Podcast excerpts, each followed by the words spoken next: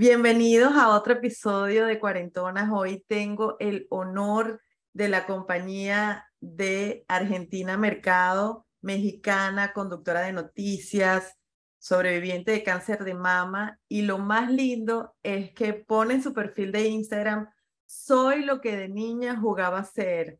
Amo. Bienvenida, Argentina, lo máximo. Hola, me llamo Cristina Díaz y tengo más de 40 años. Hoy te doy la bienvenida a Cuarentonas, un podcast en el que encontrarás historias, reflexiones y cuestionamientos que nos llevarán a romper los paradigmas de la edad en cada episodio. Bienvenidas. Este episodio llega a ustedes por cortesía del lado de estudio. Creatividad para tu marca. Bienvenida, Argentina, lo máximo. Ay, gracias, Cristi. Muy contenta de estar aquí contigo, que me hayas invitado. Estoy súper contenta. Este, y bueno, vamos a platicar y espero poderle aportar un poquito a, a, la gente que nos escuche. Claro que sí, Argentina. Te cuento, bueno, a mí me encanta como poner un poco de contexto. Nosotras nos conocimos por el curso de Michelle Poller, Vender sin Miedo, y yo me quedé como muy conectada contigo porque este tienes una personalidad como muy atrayente y me encanta la forma en la que te expresas, te comunicas y bueno, no sé, me dio curiosidad, quiero saber más de ti, yo espero que la gente también quiera saber más de ti. Ay, gracias, Cristi. Maravilloso curso que, bueno, a mí en lo personal me cambió la vida y conocí, así como tú, más, más chicas, dos personas que que creo que quiero conservar su amistad porque pues nos dimos cuenta que tenemos muchas cosas en común, por algo llegamos ahí, tenemos un perfil de, de algo en específico, llegamos ahí y este, sí, yo también conecté contigo y con otras personas ahí, increíble. ¿Cuál tú crees que es el perfil, ahora que hablas de eso? ¿Qué, qué, qué crees que, no, que, que tenemos en común? Pues creo que queremos aprender más, saber más, este, queremos hay, hay algo en Michelle que nosotros queremos lograr. O sea, y yo de repente teníamos que hacer por ahí el, eh, lo que queremos hacer a cinco años y, y, yo, me, yo me sorprendí, bueno, es lo que yo pienso, yo me sorprendí como que queriendo copiar a Michelle. Dije, no, o sea, realmente yo estoy aquí porque me, me identifico con ella. Claro que algún día yo quiero escribir un libro, Claro que algún día yo quiero ser conferencista internacional, o sea, eso es lo que yo quiero y eso es lo que ella es y de manera muy natural y transparente nos, nos muestra el camino de cómo llegó ahí. Entonces creo que si no todas las que estamos ahí queremos ser autoras o, conferencistas, este, pues queremos, a lo mejor algunas buscan tener su autenticidad, otras buscan tener su hermosa habilidad para, para explicar las cosas, para, para dar conferencias, para desarrollar temas, no sé, pero creo que somos mujeres que vamos mucho más allá de lo que nos dicen que podemos hacer o que no, y que nos gusta probarnos a nosotros mismas que sí podemos. Y aunque, aunque hay como eso, este, ya está probado de que no importa que seamos de diferentes países, uh -huh. este, la gente, gracias a la, a la globalización y gracias a a este tipo de conexión. Wow, la gente conecta con personas que viven a miles de kilómetros de distancia y tiene más cosas en común con esas personas que quizás con, no sé, con, la, con, mi, con mis vecinos y cosas con tus amigas de toda la vida. Sí. Y es literal. increíble cómo con una descripción o con un mensajito que dejan ahí o de repente con, con el ejemplo de, ay, chequen mi post, por favor y te das cuenta, wow, no puede ser las similitudes que tenemos y de verdad este es, es lo más bonito de esa comunidad, que, mm, que conectamos con personas muy parecidas a nosotras, justo como dices tú, incluso más de las personas que tenemos cerca físicamente, que pues Literal. es la gente con la que nos tocó convivir y que apreciamos mucho, pero es bien bonito saber que hay gente con nuestras mismas inquietudes y locuras y pensamientos al otro lado del Los mismos sueños y que no eres el loco, el extraño, es que hay un grupo, es, tienes una tribu. Sí, sí, sí, sí, una comunidad maravillosa, padrísima. Y entonces súper contenta de que, de que nos hayamos conocido por ahí. Yo también. Argentina, ¿De dónde vienes? Cuéntame de ti. ¿Cómo es tu familia? ¿Cómo creciste? ¿Siempre viviste en Tamaulipas? este, que es una ciudad, bueno, cuéntanos tú. Sí, mira, yo eh, soy mexicana, siempre tengo que hacer la, la, la, la, se me fue la, la, aclaración. La aclaración de que soy, me llamo Argentina, pero soy mexicana. Mi mamá también se llama Argentina por alguna razón. Este, y me encanta mi nombre, pero bueno, soy mexicana. Yo vivo en, en Tamaulipas, que es un estado que está pegado con la frontera. Em, estamos pegaditos con Texas. Eh, y con el Golfo de México. Y, y, este, pues sí, yo crecí de una familia unida, padre bonita, y la verdad es que jugando, jugando muchísimo, soñando demasiado. Creo que me gustaba más, tenía muchas amigas que les encantaba jugar conmigo porque decían que yo era súper creativa, que, que yo siempre sabía que jugar, pero creo que yo disfrutaba más jugar sola porque yo ahora sí que yo jugaba con mis sueños. Eh, yo soñaba con salir en la tele, soñaba con eh, salir en concursos de belleza, este, y me ponía los tacones de mi mamá y la ropa, y yo hacía ahí mis pasarelas, y este, y, y me grababa. En ese entonces las cámaras no eran tan accesibles, así que ya mucho tiempo después me regalaron una cámara, pero eh, lo que sí grababa era como, como, programas de radio. Entonces, con una grabadora que tenía, antes le llamábamos así, grabadora, que con el cassette y todo, ah, tenía para dos. Que le dabas play y rec. Play y rec, exacto. y con unos audífonos, esos de diademita, este, a mí ya se me había roto la diademita porque los traía en friega, entonces yo agarré los, los dos, este, los dos headphones y, los usaba y los puse en un palito y yo los usaba como micrófono. Y claro, funcionaban súper bien porque si los conectabas en micrófono en lugar de audífonos, podías grabar con ellos. Oh, no sabía. Qué moderna. Yo así grabé muchos episodios de podcast, lo que en aquel entonces era un programa de radio. Entonces me divertía mucho, la verdad es que me divertía mucho iba a clases de ballet, estaba muy conectada con mi lado artístico, iba a clases de ballet, cap, jazz, flamenco, folclore, estuve en clases de piano, en clases de pintura. Este, fui una niña muy activa en, en cuanto a lo artístico, los deportes nunca me gustaron mucho, pero bueno, me movía con, con lo que era el ballet. Y, y, pues bueno, nada, así, así crecí con, con muchos sueños, siendo una niña muy feliz. Eh, nunca nadie me dijo que, que no se podía. O sea, que algo era imposible, no te lo dijeron. No, no me lo dijeron. Yo tenía hermanos mucho más grandes, me llevaban 14 y 16 años. Y yo era la única niña.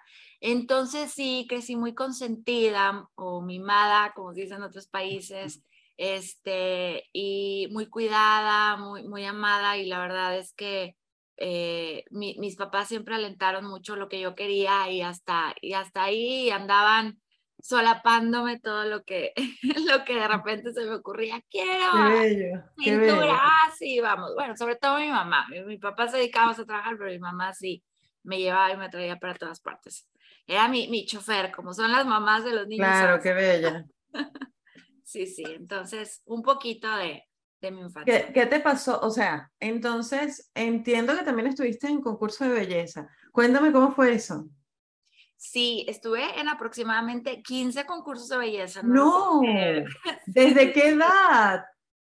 Pues empecé desde que se pudo, que fue a los, pues yo creo que sería que 10, 17, a los 17.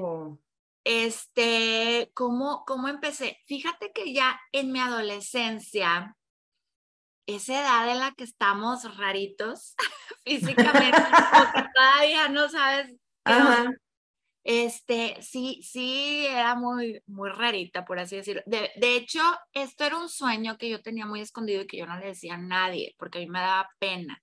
Sí, yo era muy flaca, era muy alta, pero, este, pues, o sea, no era muy agraciada físicamente en ese momento. Este, yo usé brackets muchos años, o sea, tenía los dientes hasta acá, este, de, de tan flaca que era, o sea, mis facciones eran demasiado, o sea, pues no se veían muy armónicas porque era extremadamente flaca. O sea, yo de hecho me, me acostumbré a comer mucho porque yo me veía en fotos y decía, no, ¿por qué? ¿Por qué estoy tan flaca? Este, y, y entonces yo no era, era, de hecho, era bastante insegura de sí misma, y entonces nunca le dije esto a nadie, pero pues mi mamá, mis papás en mi casa sí sabían, porque me veían hacer eso todo el tiempo, todo el tiempo. Claro. Y alguna que otra persona de mi familia. Entonces, en ese entonces, creo que la esposa de un primo como que organizaba el concurso de belleza local y me invitó. Este, yo ya estaba un poquito más grandecita, ya, este, ya había usado brackets. La verdad, tengo que decir algo, ¿no? A los 17 años, eh, igual tenía la nariz así. Entonces, de que tengo uso de razón, mamá, por favor, opérenme la nariz así. Y cayeron en mis en mis, este, y, y, el doctor le decía mamá, no, es que tiene que tener por lo menos 18 años porque pues el cuerpo sigue cambiando. Yo desde los como 14 quería, mi mamá decía, estás loca. Bueno, fue mi regalo de, de 17. Ok. Creo que ya no me aguantaron más. Entonces, bueno, fue lo único, obviamente me arreglaron los dientes y, y, la nariz, obviamente ya, ya agarra un poquito más de cuerpecito, ya está un poquito más grande y mi primer concurso de belleza fue como a los 18 años, este, y de ahí, la verdad es que me sentí como pez en el agua la primera vez que participé y de ahí me invitaban a otro y a otro y a otro, pero todo de manera local. Y la primera vez que me fui a uno, ya este, más importante a nivel nacional, que de hecho es de una agencia que nació ahí en Miami, que se llama el Lead Model Look. El Lead Model Look, no sé si todavía exista, espero que sí. Este, eh, organizaban el concurso, normalmente lo hacían nada más en Estados Unidos, pero empezaron a hacerlo también en, en, en México y, y vi el, mi mamá era la que me avisaba de todas esas cosas. Oye, vi un casting para, pero este es de Qué modelo. tu mami, tu, tu fan número uno desde siempre. Sí, sí, porque fíjate que todos los concursos que yo estaba era de Miss y todo el mundo me decía, nunca ganaba. Siempre sacaba segundo, tercer lugar y todo el mundo me decía, es que tú, es que tú no eres Miss, tú eres modelo. Tú no eres Miss, eres modelo. Entonces yo decía, ay, bueno, pues, ok. Y, y sí, pues el, el perfil es algo diferente, digamos. Y, entonces mi mamá ve este concurso que era para modelos y pues nada, fui, fui al casting, me acuerdo que me fui, yo ya tenía edad obviamente de salir a fiestas y eso, y el casting era en Monterrey, que es una ciudad que está cerca de aquí, que es, es muy famosa por ir a echar fiestas, sobre todo en ese entonces. Entonces me elige una amiga, acompáñame a Monterrey este fin, este, y la verdad es que lo último que, lo, primordial fue ir de fiesta, ir de antro y todo, y ya nos regresábamos el domingo, dije, ay, oye, vamos a pasar, acompáñame, nada más a hacer un casting, porque pues este, mi mamá me dejó venir para eso, ¿no? Y ya fuimos, la verdad es que eh, pues, pues yo no era algo que hablara mucho con mis amigas, entonces se los dije así como que, ay, vamos, a ver qué. Por encima, ajá. Y, y, y pues, o sea, ¿sabes? Y ¿sabes qué me pasaba siempre? O sea, yo sabía como que siempre hubo algo dentro de mí que yo sabía que ese era mi lugar. O sea, yo llegaba y yo podía ver la cara de la gente que decía, sí, sí, ella. O sea, yo sabía que me iban a escoger. Yo, digo, ganar o no, eso ya no sabía porque pues eso ya... Pero sabías que ibas a estar allí, que ibas a ser recibida.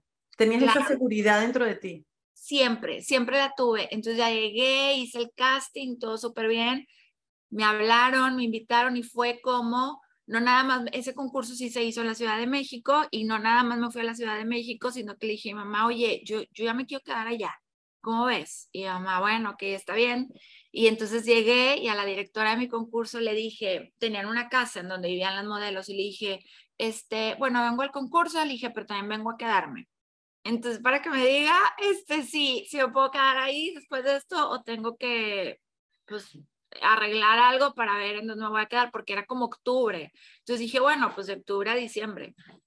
Me dijo, no, ¿cómo crees? Me dijo, no, hombre, normalmente batallo mucho para que se quieran venir y no sé qué, pero bueno, qué bueno. La verdad es que ahora lo pienso, digo, wow, pero gracias a Dios, eh, siempre me fue súper bien, ningún peligro, ningún, mucha gente me pregunta, oye, pero no es un ambiente súper este, peligroso y turbio, no sé qué. Claro, claro, hay situaciones eh, raras, pero gracias a Dios todo se me dio súper bien, me tocó estar rodeada de, de, buenas personas. ¿Y si te dejaron quedarte en la casa? Sí, me dejaron quedarte en la, me, quedarme en la casa, me quedé un rato más y ahí empecé a trabajar y, y me encantó. La verdad es que para mí esos años que vivía Entonces allá. tuviste una etapa de modelo. Eso era, trabajaste como modelo. Así es, estuve viviendo seis años en el DF. Este, allá todavía de repente sí me hablaban para uno que otro concurso y lo hacía. Este, gané algunos concursos a nivel nacional y me fui a representar a mi país a nivel internacional. Fui a, a, a Asia, a Europa, eh, bueno, Estados Unidos, a República Dominicana. Este, Ay, qué bonito. Sí, y te voy a decir algo, nunca ganaba, pero siempre quedaba segundo lugar, tercer lugar, los finalistas, este, y mira, yo me pasé. ¿Y cómo te sentías? O sea, ¿qué, qué te llevaba a ser el siguiente? ¿O hay, o hay algo que, que, que, te decía, ya está bueno, nunca ganas, o no? Era, ay, no, igual la experiencia es buenísima, me quedo, quiero volver. Sí, fíjate que era eso, la experiencia. Yo los mejores viajes que he hecho han sido gratis, o sea, Exacto. la verdad. Este, y tengo muy buenas amistades, tengo amigas en todo el mundo, o sea, yo me puedo perder en cualquier parte del mundo y, y sé a quién hablarle para, o sea, conocí a, a, a modelos y a concursantes de muchos países, entonces eso me encantó. Creo que eso de, eh, bueno, a, ese corajito más de no ganar o esa envidia se da más a nivel local, eh, en los concursos chiquitos en los que estuve, cuando estás en tu ciudad chiquita y, y, pues ya conoces a fulanita y así, ya sabes de dónde viene, ya sabes un poquito el contexto y entonces como que te haces una historia de cómo seguramente ella ganó porque su papá pagó o qué sé yo, ¿verdad? Claro, es, claro. Es lo que uno siempre sale diciendo cuando no gana. Que luego yo, yo me reía porque mi mamá siempre salía con alguna historia inventada y yo ya, a mí, yo mamá, me la pasé bien padre, estuvo bien padre y aparte todo el mundo me dijo que lo hice súper bien. Pero pues como mamá quieres de que es que tú eras la mejor, eras la mejor, ¿cómo no ganaste? Pero bueno, este, eso se da más a nivel local. Ya cuando andas en otros ámbitos internacionales, o sea, no hombre, ya... ya va. Espérate, tú sientes que tú tienes como una seguridad, o yo, yo percibo, ¿no?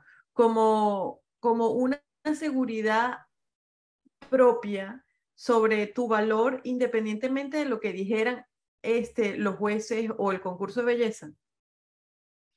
Fíjate que ahora que lo dices, sí, pero fue algo que fui desarrollando. No empecé así. Okay. No empecé así, sí, sí me... ¿Sabes dónde creo que desarrollé mucho eso? En el tiempo que viví en el DF, híjole, eran muy duros los, los eh, coordinadores de moda. Muy. Eh, la Ciudad de México era donde se concentraba como que todo el tema artístico en general y la verdad es que si querías hacer algo a nivel Latinoamérica, tenías que empezar este, por la Ciudad de México. Uh -huh. y, y sí eran muy exigentes. Ahí, ahí había, aparte me tocaba hacer castings con brasileras hermosas, con cuerpazos colombianas, venezolanas, o sea, estaba lleno ahí de colombianas y venezolanas hermosas. Y, y las mexicanas éramos contaditas con los dedos, porque no había muchas mexicanas que, que pues, ahora sí que el, el, el, estándar de belleza para México era otro, a lo mejor eh, normalmente en México no somos tan altas, eh, son más altas en la parte eh, norte del país, no en el centro, este, los cuerpos eran distintos. Eh, en, en, Colombia, en Venezuela traían una, una cultura más de operarse desde más chiquitas, acá en México no, entonces este, no, eran unas mujeronas y, y yo creo que ahí em, aprendí a desarrollar bastante mi seguridad porque me decían no como 10 veces al día. O sea, mi trabajo era ir a castings y el, el casting era pues, eh, a lo mejor se hacía ocho castings en un día, pues me quedaba, si bien me va, en dos y a veces en ninguno. Entonces... Viéndolo en retrospectiva, Argentina, eso este, te formó como, como una fortaleza, ¿no? Claro. Como, como eso de, bueno, vendrá otro. Claro, fíjate que pues ahora sí que experimentando el rechazo. Ajá. Muchas veces y haciéndolo normal también, porque es como, obviamente iba al casting porque yo quería una oportunidad, no pensando que me iban a decir que no, pero pensando que era muy probable que, que sí me dijeran que no. Entonces, me acostumbré mucho a eso y, pues no había problema. Por eso cuando no ganaba un concurso, pues, que, o sea, yo sabía que a fin de cuentas la exposición era más importante, el relacionarte. Eh, yo saqué muchos trabajos de estar sentada en un casting platicando con gente. Este, y luego me hablaban las mismas compañías que conocí ahí, oye, es que hay un casting y, y, y creo que puedes quedar tú porque es más o menos con tus características. O luego lo que pasaba es que nos hacíamos amigas entre perfiles. Por ejemplo, yo tenía una amiga que la gente luego nos decía que parecíamos hermanas y en realidad yo siento que no, pero teníamos perfiles muy similares. Cuando decían, este, color de pelo tal, medida tal, este, eh, tipo latina, eh, eh, o sea, cabíamos en el mismo perfil. Entonces, cuando ella le hablaban para un trabajo, ella me hablaba y me decía, oye, estoy acá, vente. Tenemos casting, nos están Seguro también les vas a gustar, ajá. Entonces empezábamos a hacer eso, ya sabíamos quiénes éramos los perfiles. Aparte era mexicana y era mexicana, yo también éramos de las poquitas mexicanas. Entonces ya yo sabía que si, que si a ella les gustaba, les iba a gustar también yo y viceversa. Entonces, eh, pues finalmente siempre tuve trabajo, me la pasé increíble. También luego ibas conociendo a los, a los este, coordinadores de belleza y ellos ya te hablaban directo, ya sabían cómo trabajabas, había a lo mejor niñas muy bonitas, pero que eran como eh, no muy profesionales en su trabajo, entonces pues eso también tenía que ver, entonces pues ahora sí, no la, la belleza no lo es todo. Otra era la proyección en pasarela también. Como yo sabía que había niñas mucho más altas, mira, yo mido 1,78, pero era de las de las más o menos bajitas, o sea, había unas mucho más. Entonces yo sabía que no era la más alta, no tenía el, cuerpazo, porque yo era flaca, flaca pareja, o sea, no creas que yo estaba voluptuosa como las demás divinas, hermosas, o sea, no. Entonces, yo todo eso que según yo me faltaba, yo lo, cubría con actitud en la pasarela. Entonces, la pasarela yo era irreconocible. O sea, de verdad, la, la gente que me conocía así, de que porque eran mis amigos, mis amigas, los invitaba a los desfiles y me veían y me decían, no, no puede ser, o sea, no te reconocía, no puedo creer que hacías eso. Bueno, tanto que hasta participé este, siendo maestra de pasarela, daba cursos de pasarela en algunas de las agencias en donde yo trabajaba, pero porque yo le, es que yo aquí le tengo que echar todos los kilos porque me faltan, ahora sí que me faltan pompis, pero no me falta actitud. Claro, claro. Argentina, ¿y de ahí cómo haces? O sea, ¿qué te sucede en tu historia que comienzas a trabajar en televisión? ¿Qué sucede primero? Este, ¿Cómo vuelves a tu ciudad? Pues fíjate que estuve seis años allá y, y pues ya tenía como 26 años, aproximadamente 25, 26, y yo no había acabado mi carrera, yo me había ido con un año de mi carrera, nada más. De, ¿Qué estabas estudiando? Ciencias de, comunicaciones, ok. Y entonces a mí ya me podía mucho, porque obviamente también conocía gente, hacía otras amistades fuera del círculo artístico, ¿no? Este, gente que se dedicaba a cosas normales, ¿no? Y a mí ya me, me podía mucho que, que yo no tenía estudios. No porque, no porque fuera, digo, no era tonta, vaya, pero yo me, me, yo decía, admiraba yo mucho a la gente que, que sí, se veía que sabía mucho. Y yo como decía, bueno, yo sé mucho, pero de otras cosas, no necesariamente académicas. Y, y, a mí eso, o sea, como que empezó a ser un poquito una incomodidad para mí. Y yo tenía un novio en ese entonces, eh, no, no teníamos planes de casarnos o de formar una familia. Eh, él, él, era de allá, con una mente más liberal de la Ciudad de México. Yo era de provincia, yo de no, sí, casarme tener hijos y pues todo como debe de ser. Y, este, y, y, y, pues hablé con él y le dije, ¿sabes qué? Se hace que ya me voy a regresar, quiero seguir estudiando. Tú y yo pues no, no tenemos planes serios a futuro y este, y pues quiero continuar con mi carrera, pero ahora sí que ya mi carrera académica. y, y, pues bueno, nos despedimos y, y digo, todo bien, en los mejores términos, eh, regresé acá y me puse a trabajar en, nada que ver, en, en, me ofrecieron trabajo en, en el ayuntamiento, o sea, sí, y yo dije, bueno, porque... Pues, yo también trabajé en una alcaldía. yo en ese momento pues tenía que trabajar, la verdad. Este, y sí, lo acepté y bienvenido al trabajo y lo combiné con ir a estudiar. Este, y al mismo tiempo que estaba ahí, o sea, es que la, mi, mi papá me decía mucho, ¿cómo fuiste a dar ahí? Digo que era un trabajo bastante bueno, ¿verdad? Pero que no tenía nada que ver con lo que yo hacía. Pues pon una escuela de modelos por lo menos o algo. Pon... Y yo no, es que, es que eso, eh, yo decía, es que aquí no hay mercado, o sea, ¿para qué les voy a enseñar a modelar aquí si van a tener que irse a otro lado? O sea, yo estaba negada, como que yo ya quería salirme totalmente de ese ambiente para aprender otras cosas. Entonces, eh, pues nada, una prima ya estaba en televisión. De hecho, una de las primas con las que yo jugaba cuando era niña, este, ella vivía aquí en esta ciudad. Yo llegué a vivir a su casa porque yo llegué a vivir a Ciudad Victoria y, yo soy de, eh, donde yo originalmente nací, es justo la frontera, frontera, pero yo me vine a, a vivir a otra ciudad, que es la ciudad pues donde, eh, pues donde había un poco más de oportunidades en ese momento, ¿no? Para conseguir, era la ciudad donde yo quería estudiar. Entonces llegué a vivir con mi prima, con la que yo jugaba cuando era, cuando era niña, y ella ya trabajaba en la tele, ya tenía años trabajando en la tele, en ah. la local y después estuvo ya en una cadena más grande. Y entonces me dice mi prima, oye, fíjate que ella trabajaba de, en la sección de espectáculos en un noticiero.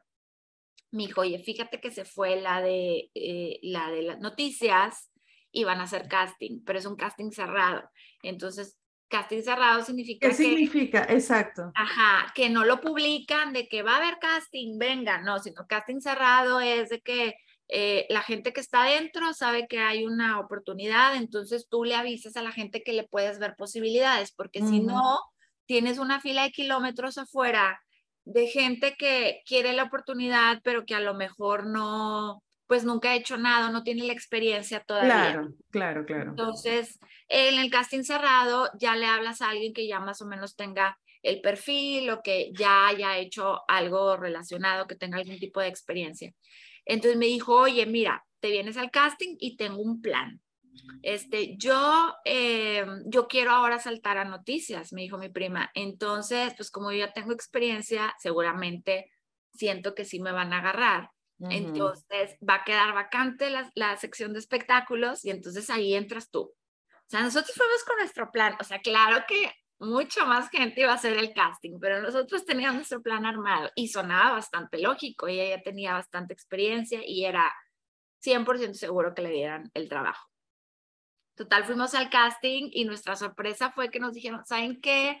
Este, íbamos a escoger a una para, para noticias, pero este, vamos a escoger a dos.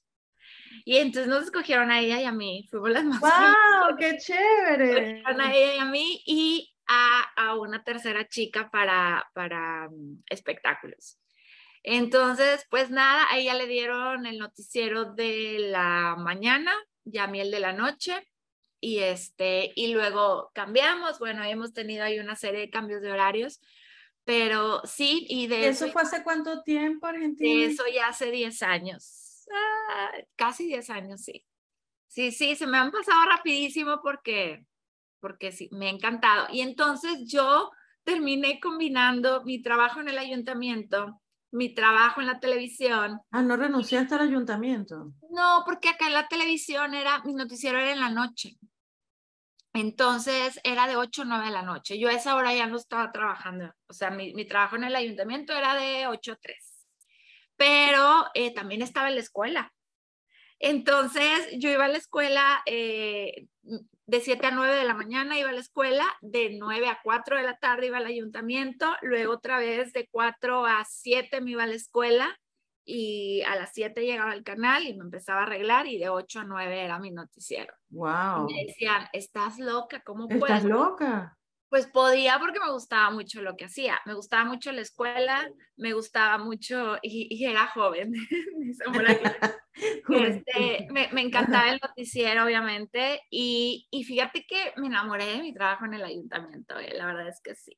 Estaba en el tema de lo que es este, limpieza, limpieza, eh, lo que tiene que ver con eh, recolección de basura y todo el tema de reciclaje y eso y me gustó mucho, este, y la verdad es que bueno, por ahí empecé otro caminito de, de, de, pues de otras cosas que también les empecé a agarrar el gusto, pero sí, ya terminé mi carrera, eh, digo, ya no trabajo en el ayuntamiento, ya, ya nada más estoy ahí en el canal, en el Inter, pues fui este, ayudando, eh, bueno, elaborando eh, en, en proyectos eh, políticos, este, proyectos de, de, administración pública, pero bueno, el, el, la televisión ha sido mi constante y, y pues nada, aquí estamos.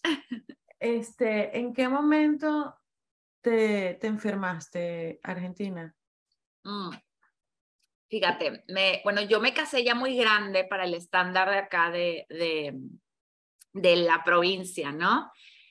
Eh, pues tenía un año de casada, tenía, pues yo me casé a los que 35, a los 35 años, digo, padrísimo, pero... Claro, pero sí, hay, hay, mucha gente que le parece eso que es mayor, claro, hay muchas niñas que pues comienzan, se casan a los 22. Pues yo a los 35 años me casé bien finalmente con el bueno después de, de, pues, de andar ahí, ¿verdad?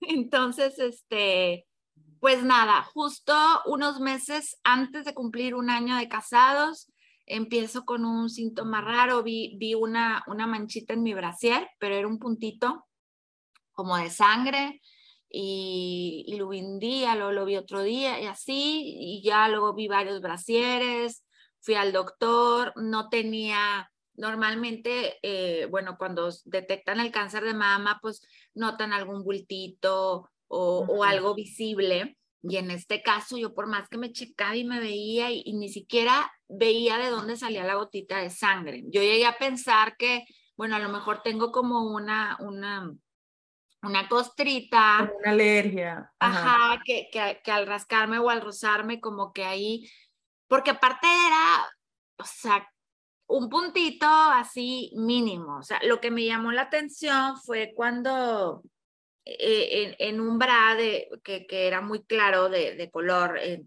ahí se notó un poquito más y luego que vi los demás y ya estaba como que la manchita permanente. Entonces, bueno, después de varios estudios para descartar que fuera cáncer, porque en realidad desde los primeros estudios que me hicieron, eh, lo más seguro era que no fuera y el doctor me decía, no, este, no, todo bien, este, esto salió negativo, pero bueno, el procedimiento es hacer también esto para descartar. Y así claro, como para cumplir. Ajá, me fui haciendo todas las pruebas de descarte, pero ya en las últimas sí había como sospechas. Entonces, no, sabes que como salió esto sospechoso, entonces hay que hacer esto. Bueno, después de, la verdad, bastantes estudios, porque no fue detectado fácilmente, pues sí, resultó que tenía un diagnóstico de cáncer de mama a una muy, muy temprana etapa. Y pues nada, cuando te detectan eso, todo pasa rápido. Este, pues me, me agendaron para operarme. Eh, yo tenía el problema en el seno izquierdo y el doctor dijo, eh, por tu edad, yo te recomiendo que la misma operación en donde vamos a hacer la, la mastectomía, que es retirar el seno, yo recomiendo que en esa misma operación te hagan la reconstrucción, que normalmente se hace después de un tiempo. Okay. Pero según vi, yo la verdad en ese momento no pensaba en lo estético, yo lo único que quería estar bien. Ahora se lo agradezco mucho al doctor porque después vi imágenes y sí, y digo, obviamente lo, lo primero es la salud, pero pues físicamente queda el, el, el, retiro de un seno, sí queda, vaya, no es algo como quizás lo quitaron y ya queda eso, o sea, no, es, es, sí es un shock de alguna manera eh, físicamente cómo se ve. Entonces me dijo, mira, por tu edad, por tu edad y tu condición, yo te recomiendo que te lo hagas en ese momento. Entonces, este, mi cirujano sugirió, dijo, ¿sabes qué? Claro, yo, yo te pongo el implante en ese momento, pero yo te sugiero que, y mucha gente lo hace, este, que, que, se, que se quiten también el otro seno. Primero que nada se hace por prevención, porque si ya tuviste eh, la situación en uno, es muy probable que te salga en el otro. Dijo, primero que nada por prevención y dos, porque pues bueno, yo te la pongo, pero no va a ser nada parecido, o sea, va a ser totalmente diferente, porque pues uno va a ser tu seno normal, ¿verdad? Y el, otro, va a ser una prótesis. Claro, un implante, total. No, no ni siquiera mi seno con un implante, o sea, un implante 100%. Entonces, bueno, ya este, el doctor no estaba pues, muy de acuerdo con eso, pero al final, este, o sea, sí, bueno, el, el, tema aquí era el seguro, ¿no? Entonces, este, como que el seguro, total, bueno, ya lo arreglamos y este, y así fue, me hicieron la reconstrucción el mismo día que me hicieron eh, eh, el, retiro de los senos. Entonces, eh, afortunadamente, después de ahí dijimos, bueno, pues a ver qué sigue, porque pues era muy probable que yo tuviera que seguir algún tipo de tratamiento. Afortunadamente, nada, o sea, ya después de muchos estudios que también ya me mareaba y decía, bueno, si sí lo necesito que me digan ya y si no, que me digan ya, pero eran, era como que no podían llegar a una conclusión hasta que finalmente, pues, no, no necesité ningún tratamiento, lo cual belleza. fue, sí, maravilloso. Una maravilla para mí fue como, ay, pues fui, fui a ponerme, a, hacerme mi tan esperada operación de boobies que no, que no pude tener en aquel entonces cuando era modelo, pero ahora ya, este, y sí, para mí fue eso, es una intervención de, de busto, por así decirlo. Obviamente, este, sigo yendo a mis revisiones, todavía hay que tener cuidados y seguir alerta. Este, voy en el año, de eso hace tres años, tengo que estar cinco años en revisiones sí he tenido por ahí situaciones que, que, me han tenido que revisar, afortunadamente todo bien, eh, pero, pero sí, así es como fue y fue un proceso difícil, se me dio, pues digo, si, si te lo cuento parece así como que, ay, pues no pasó nada. Facilito, claro, pero en muchos momentos de, de, mucha incertidumbre de qué va a pasar. Así fueron y este, pero fíjate que es una, una mm, experiencia que, que agradezco porque, digo, nadie aprende nada de, de la miel sobre hojuelas, ¿verdad? Y, y yo en este caso fue algo muy duro en lo que aprendimos mucho, tanto mi marido como yo, porque, híjole, pues era como que justo el año que cumplíamos un año de casados estábamos ¿Qué aprendiste? En hospital. Aprendí que soy demasiado fuerte, la verdad. Demasiado fuerte. Aprendí también que,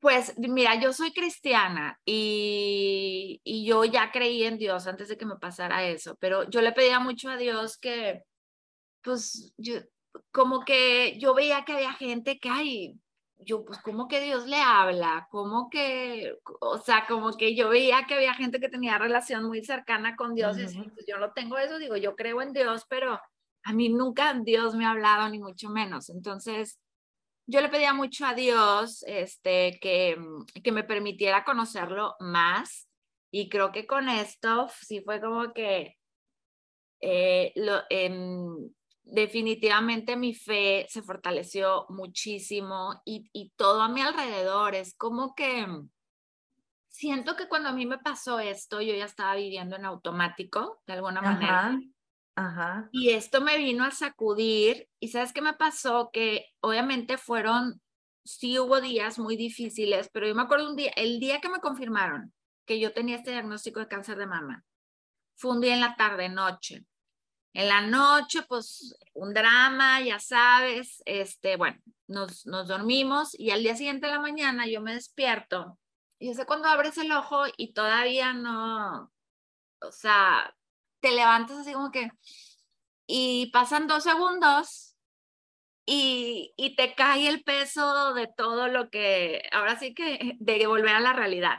Y yo sentí tan feo, o sea, como que experimenté esos dos segundos en los que, ay, qué rico, ya desperté. Y luego el peso horrible de la realidad. Y dije, no, yo no voy a despertarme así todos los días. O sea, no, no, no. Entonces yo ese día dije, a ver, ¿qué es lo que me preocupa? O sea, realmente, ¿cuál es mi miedo aquí? A morir no era porque ya me habían dicho, es una etapa muy temprana. Yo conocía casos, muchos casos de gente que ya había tenido este diagnóstico, que es más, yo no conocía ningún caso cercano de alguien que hubiera muerto por esta situación. Sé que mucha gente lamentablemente ha fallecido. Yo no tenía ningún caso cercano con el cual yo relacionarme. Entonces, no era, no era la muerte, pero, o sea, me di cuenta de realmente a qué le tengo miedo, porque luego uno se hace historias de cosas que probablemente no pasen. Y me di cuenta que lo que a mí más me preocupaba en ese momento era el tema económico. Yo no sabía cuánto nos iba a costar eso. O sea, esa era mi principal preocupación, la verdad. Como que eh, en ese momento no estábamos pasando por una situación eh, tan buena, o sea, yo, eh, sí, o sea, yo, yo estaba entre trabajos y bueno, fue, fue un momento que dices tú, híjole, creo que este fue el peor momento para que me pasara esto. Digo, nunca hay un buen momento, pero sí, me di cuenta que principalmente era eso. Entonces, ese día, ese día me aboqué a ver, vamos a ver el seguro, vamos a ver qué cubre, vamos a ver qué no cubre, si tengo que. Y, y fueron días que me ocupé de eso hasta que lo dejé resuelto y después me di cuenta que realmente esa era mi única preocupación. Yo nunca me vi eh, sufriendo en una cama, nunca me vi, eh, fíjate que yo nunca me vi tomando un tratamiento tampoco. Dije, bueno, estoy dispuesta y lo recibo si es lo que viene pero nunca vi eso. Creo que es muy importante luego lo que uno... Lo que visualizas, ¿no? Ajá, yo nunca me vi sin, sin, sin cabello, yo nunca me vi, o sea, yo iba a las consultas y yo veía a la gente ahí sentada muy enferma, o sea, yo iba, iba como si nada y yo pareciera que iba a acompañar a alguien y yo nunca me o sea, no, no, nunca me identifiqué con, con, o sea, como que internamente yo sabía que eso era algo por lo que no iba a tener que pasar yo. No, no sé por qué. después, la verdad es que en algún momento estuve dispuesta, dije, bueno, o sea, creo que, creo, pues, o sea, a lo mejor sí me va a tocar vivir eso y pues, bueno, pero no, no, no me pasó. Y, y luego lo que me empezó a pasar fue que la gente me decía, Argentina, no sé si decirte esto, pero pues como yo me quité ese peso de encima, yo ya me sentía muy bien, ¿no? Y me decía, no sé si decirte esto, pero es que te ves mejor que antes. Me empezó a pasar mucho eso y yo creo que fue, fue porque empecé a agradecer más la vida, la verdad. Como que sin pensar que me iba a morir, porque nunca, nunca, mi, mi pensamiento nunca fue fatalista, pero sí empecé a agradecer. Dije, e, es, pues, y vi me sentaba con gente que estaba sufriendo en una sala de espera. Y yo decía, yo estoy bien. O sea, este, em, no me duele nada. La gente me hablaba y me decía, mis tías, pues ya sabes, mijita, ¿cómo te sientes? ¿Cómo amaneciste? Y yo les decía, a ti estoy bien. igual pregúntame eso un día después de que me operen, pero estoy bien. O sea, no, no, no. no hay un dolor mi estado físico no cambia solo porque ahora sé que, que, tengo este diagnóstico. Entonces, la verdad es que me sorprendí bastante a mí misma. Este, eh, digo, yo me sentía bien y yo estaba fluyendo simplemente, pero los comentarios de la gente sí eran abrumadores de que te ves mucho mejor que antes, te ves más bonita, te ves más feliz, te ves más radiante. Yo compartí mi historia en redes sociales y, mucha gente, mucha gente se fue a hacer su, su estudio, porque las mujeres le tienen miedo a eso, las mujeres tienen miedo a que les digan, imagínate, me escribía gente, me dice, Argentina, es que ¿cómo te diste cuenta? Es que yo tengo una abuelita, pero no quiero ir porque me da miedo que me digan que es cáncer. No sabes cuántos mensajes así recibí. Este, o, o, me explicaban situaciones en donde ya era muy evidente que había un problema grave, pero no querían ir por miedo digo, y pasa en todos los ámbitos, o sea, conozco gente que es así por, por pues bueno, por, muchas situaciones. Obviamente es muy difícil, es muy difícil tener que afrontar este, em, eh, noticias así tan fuertes, porque pues, eh, definitivamente es, es algo muy fuerte, pero me dio mucho gusto ver que muchas mujeres me decían, oye, yo nada que ver, pero por ti fui y me hice el examen. Porque luego dicen que los, después de los 40 años, yo les decía, a ver, yo no tengo 40, por cierto, eh, eh, quiero aclararlo en este podcast, ya estoy muy cerca, mira, ya me están respirando en la nuca a los 40 años. Pero ahí voy, ahí voy, me faltan un añito y unos mesecitos. Este, pero acá se habla mucho, no sé en otros países, pero que acá, acá te alientan a hacerte el examen después de los 40 años. Y pues yo tenía que 36 cuando, cuando tuve mi diagnóstico.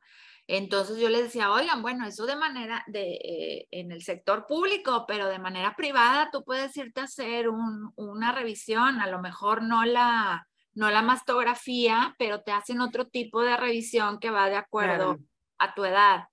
Y, y, me dio mucho gusto ver que muchas fueron a hacerse su, sus, este, sus estudios, este, con otras les dije, oye, no, déjate cosas, o sea, no me estés preguntando a mí, porque me, ahora sí que querían que yo les diera un diagnóstico, es que, ¿cómo ves? Porque me salió esto y esto, y yo no, y yo les decía, oigan, yo no tenía nada palpable, yo no tenía una bolita, yo no tenía nada que se viera, y aún así tenía un diagnóstico de cáncer de mama, o sea, no, no dejen eso, o sea, porque es una tontería, que siendo algo que se puede em, curar a tiempo, tú te esperes por temor a, a que sea cáncer. O sea, es, es paradójico. Es muy paradójico. Porque te esperaste y al final se fue cáncer y al final no se pudo hacer nada porque ya era demasiado tarde.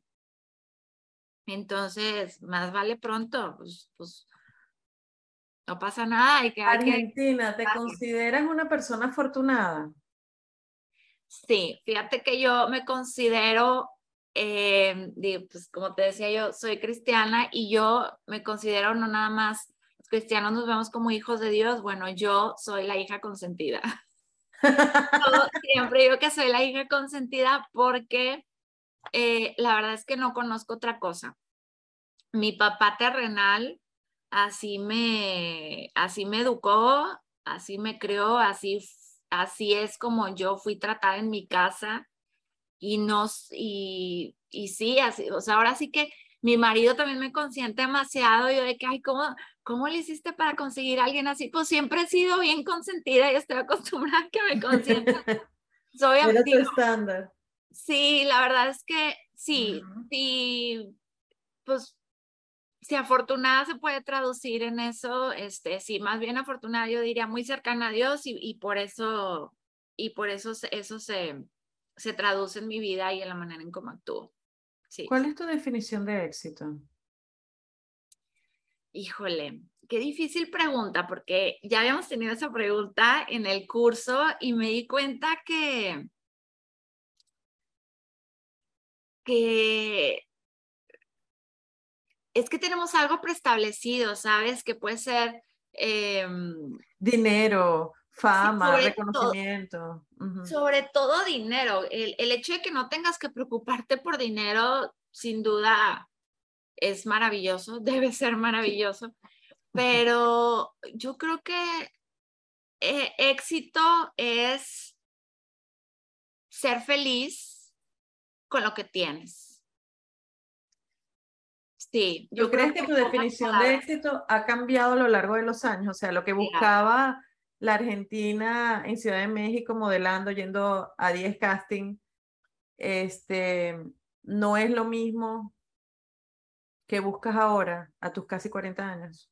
No, no, definitivamente no. Y yo creo que tiene mucho que ver con la madurez y, y vas priorizando otras cosas. Definitivamente te vas dando cuenta que en realidad, en realidad no necesitas mucho para ser feliz para sentirte plena. Eh, y sí, o sea, ay, es que es, es, podríamos hablar horas de este tema y la verdad es que siento que es muy filosófico, pero definitivamente creo que está totalmente relacionado con la madurez, la relación de la definición de éxito. Claro que cuando yo viví en México, mi definición de éxito era mucho dinero, fama y reconocimiento, justo lo que dijiste. Y, y ahorita no, no se parece nada, nada a eso.